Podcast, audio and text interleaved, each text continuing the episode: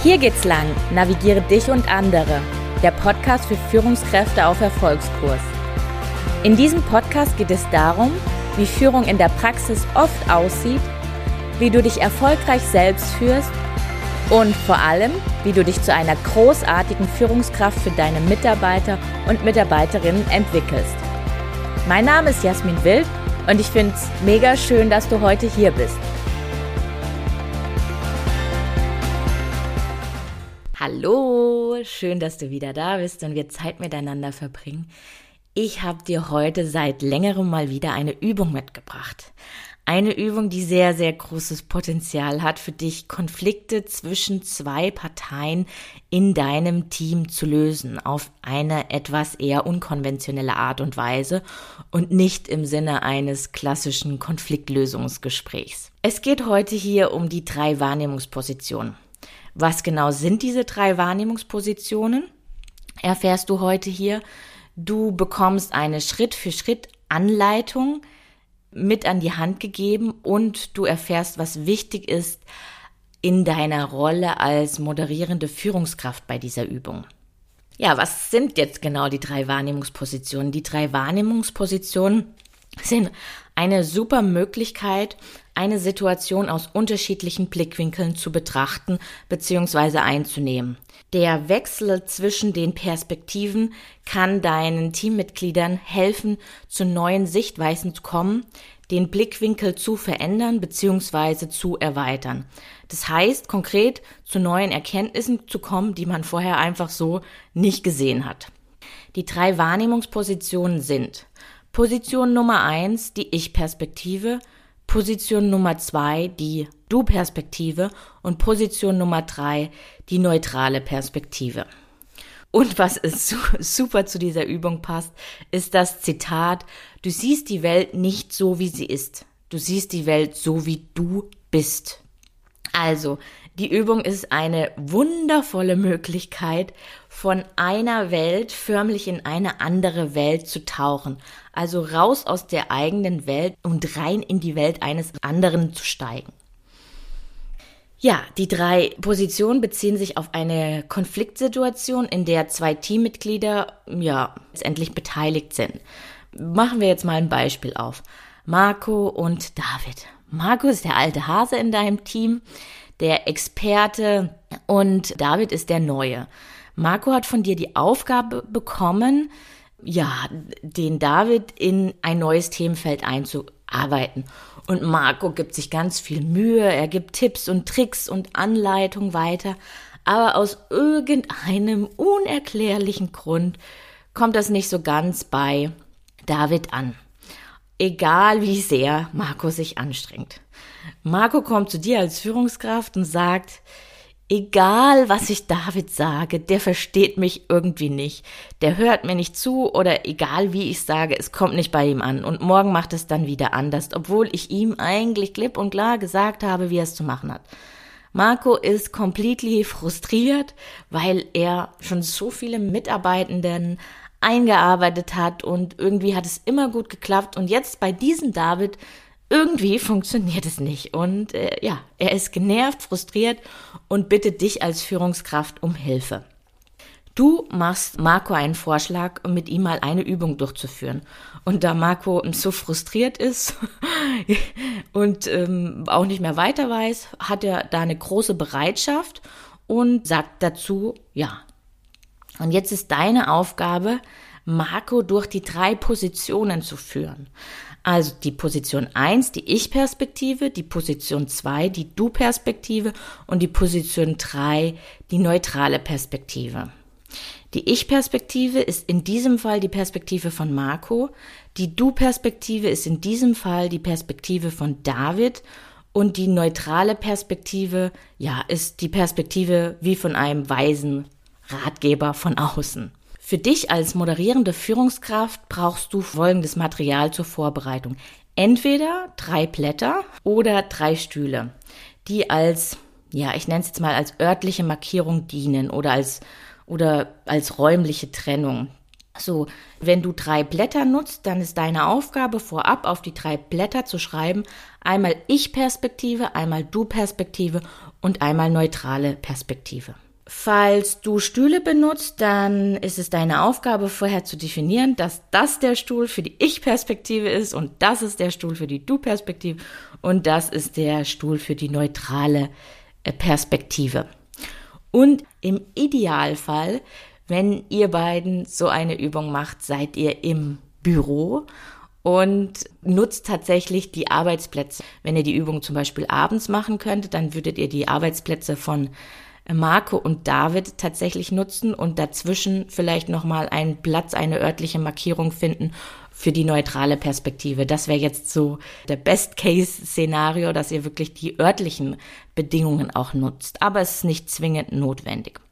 Diese Gründe für diese räumliche Trennung sind folgende. Die Person kann sich, in dem Fall Marco, kann sich besser auf die Position einlassen und bei dem Wechsel ja in die nächste Position kann er sich auch in diese Position besser einfinden. Das sind letztendlich die Gründe. Wenn du Blätter benutzt, dann ist es wichtig, dass Blätter auf dem Boden sind und dass die Person sich dann auf die jeweiligen Blätter mit den Perspektiven stellt. Also Position 1, die Ich-Perspektive. Du als moderierende Führungskraft schickst jetzt Marco auf die Position 1. In diesem Fall auf direkt seinem ja, auf seinen Arbeitsplatz, wo er normalerweise sitzt, wo er, ja, wo er arbeitet. Hier ist Marco in seiner eigenen Welt, also in seiner eigenen Subjektivität. Er hat den vollen Kontakt zu seinen Gefühlen, seiner Frustration, seinen Unmut, warum egal was er sagt, es nicht bei David ankommt. In dieser Position sieht Marco die Welt aus seinen Augen. Also seine Sichtweise letztendlich. Und deine Aufgabe ist jetzt halt hier in dieser Situation zu fragen, okay, was hast du in dieser Konfliktsituation mit David gehört, gesehen, gefühlt? Wie war der Konflikt genau? Und das Schöne an der Position eins für dich als moderierende Führungskraft ist es, dass du da keine großen Schwierigkeiten hast, weil das ist die einfachste Position der Welt, da die meisten Menschen in dieser Position einfach durchs Leben laufen, was ja auch total verständlich ist. Deswegen, da ist es relativ einfach, ähm, ja, für dich, dass die Person sich dort einfindet. So, äh, jetzt ist Marco quasi auf seinem Arbeitsplatz und jetzt ist die nächste Aufgabe. Er hat sich da eingefühlt. Er erklärt nochmal die volle Situation, was ihn aufregt, was ihn stört an David etc. Und jetzt ist wieder deine Aufgabe als moderierende Führungskraft einen sogenannten Separator zu setzen. Was ist ein Separator? Ein Separator ist eine bewusste Unterbrechung. Das heißt, etwas zu fragen, was überhaupt nichts mit der Situation zu tun hat. Irgendwie so eine Smalltalk-Frage. Äh, wie ist eigentlich das Wetter? Oder wie bist du heute zur Arbeit gekommen? Oder was wirst du heute Abend essen? Hintergrund des Separators ist letztendlich, dass Marco aus der Situation, in der er sich gerade ziemlich direkt eingefühlt hat, wieder rauskommt. Okay. Position 2, die Du-Perspektive. Du bittest Marco auf die Position 2 zu gehen, also auf den Arbeitsplatz von David. Und Marcos Aufgabe ist es jetzt, sich in die Rolle von David zu versetzen. Das heißt, ja, seine Körpergefühle zu übernehmen, seine Körperhaltung einzunehmen. Also wenn du als moderierende Führungskraft jetzt feststellst, okay, er kommt da wirklich rein, er, er bewegt sich oder er spricht wirklich wie David, dann hast du schon mal alles richtig gemacht. Also, du fragst ihn jetzt als David, was hast du in dieser Konfliktsituation gesehen, gehört, gefühlt? Und Marco bekommt so ein Gefühl, wie David sich fühlt. Deine Aufgabe als moderierende Führungskraft ist tatsächlich hier jetzt aufzupassen, dass Marco in die Rolle von David geht. Wenn du jetzt zum Beispiel merkst, dass Marco immer wieder aus seiner Sicht spricht, dann ist es deine Aufgabe, immer wieder ihn darauf hinzuweisen, nein, du bist jetzt nicht Marco, sondern versuch dich in die Rolle von David zu versetzen. Und Pier bei dieser Position, das ist aus meiner Sicht die schwierigste Position, ist halt wirklich deine Aufgabe, immer wieder zu gucken, spricht jetzt hier der David oder spricht jetzt hier der Marco? Okay, das hat jetzt gut funktioniert und dann ist deine Aufgabe wieder einen Separator zu setzen, also diese bewusste Unterbrechung. Irgendeine Smalltalk-Frage. Was stand heute in der Zeitung? Was hast du heute im Radio gehört? Und dann bittest du als moderierende Führungskraft Marco zu einer neutralen Position, also zu der Position 3 zu bringen. Also irgendeine Position zwischen den zwei Arbeitsplätzen, wo du dann einen Stuhl positioniert hast oder das Blatt auf dem Boden positioniert hast mit der Nummer 3. Dann bittest du Marco dorthin zu gehen und dort ist es deine Aufgabe, dass Marco sich in die Situation versetzt, dass er total neutral und objektiv ist. Also wie zum Beispiel ein Verhaltensforscher, ist eine gute Metapher, ein Verhaltensforscher, der die Aufgabe hat, eine Studie über Teamkonflikte zu schreiben. Also eine Haltung von außen, die überhaupt nichts mit Gefühlen zu tun hat, sondern Objektivität ist hier das Credo. Und dann lässt du auch wieder Marco sprechen und gucken, was er aus der Position des neutralen Beobachters heraus für Erkenntnisse gewinnt. Und dann ist es wieder deine Aufgabe, einen Separator zu setzen. Also eine Smalltalk-Frage, wie zum Beispiel, hast du dir heute Morgen die Zähne geputzt oder irgendwas? Wie geht's deinen Kindern? Und jetzt ist deine Aufgabe als moderierende Führungskraft, je nachdem, ob du das Gefühl hast, die Übung ist schon ausreichend, dass sich Marco in die verschiedenen Situationen gut eingefunden hat, oder ob du das Gefühl hast, da brauchst du noch mal eine Runde. Das ist so ein bisschen Bauchgefühlentscheidung, da musst du einfach mal gucken. Die Erkenntnisse, die möglicherweise jetzt herauskommen könnten aus der zweiten Person heraus, also als sich Marco in David eingefühlt haben, ist einfach, dass Marco besseres Verständnis für Ziele, Bedürfnisse und Erwartungen von David hat. Also Davids Wünsche sind beispielsweise nicht so bemuttert zu werden, nicht, dass Marco in jedem Schritt vorgibt. Das war so eine Erkenntnis von Marco. Und dann bei der Position 1, da gibt es dann meistens eine Rückkopplung. Also okay, Marco hat verstanden, es, er braucht irgendwie einen größeren Freiheitsgrad in der Einarbeitung. Und es ist ihm wichtiger, dass er so Ziele in der Einarbeitung bekommt, als da bei jedem Schritt zu bemuntert werden. Und somit hat Marco das auch für sich verstanden, dass er da die Einarbeitung bei ihm, bei David einfach anders machen kann. Und durch diese dritte, diese unabhängige Position werden einfach weitere Aspekte deutlich, was sonst bei der Beschränkung auf David und Marco nicht der Fall wäre.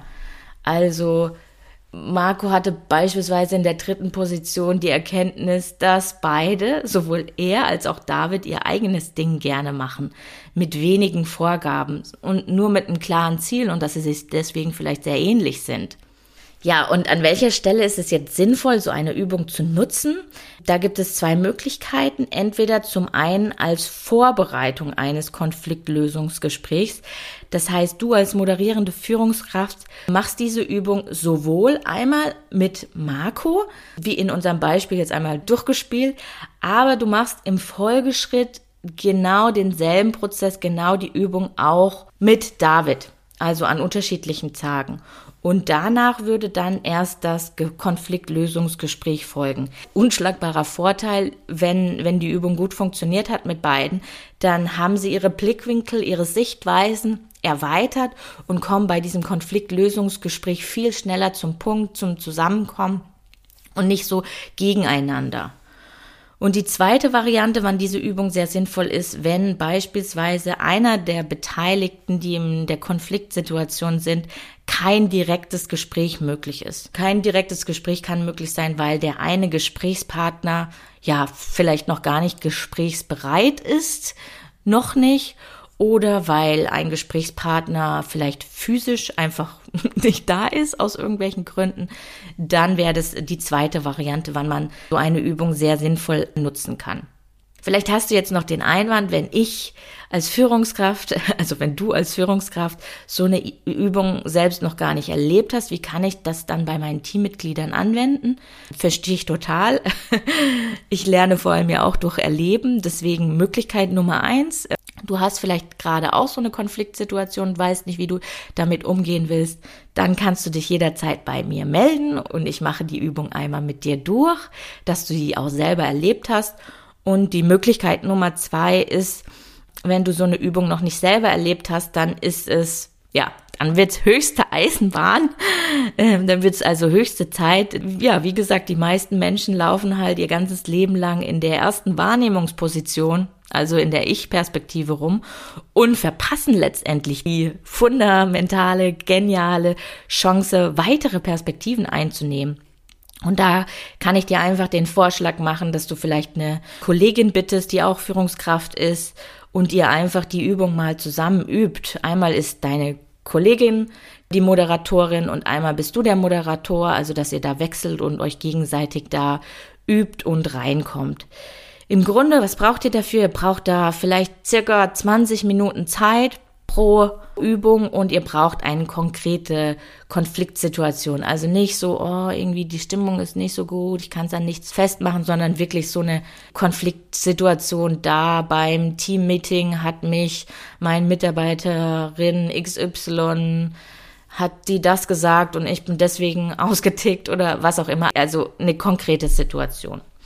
Grundsätzlich stammt die Übung aus dem NLP und es gibt auch Varianten, die da auch noch nicht nur drei Perspektiven, sondern auch noch eine vierte Perspektive aufmachen. Die habe ich jetzt einfach aus Einfachheitsgründen weggelassen.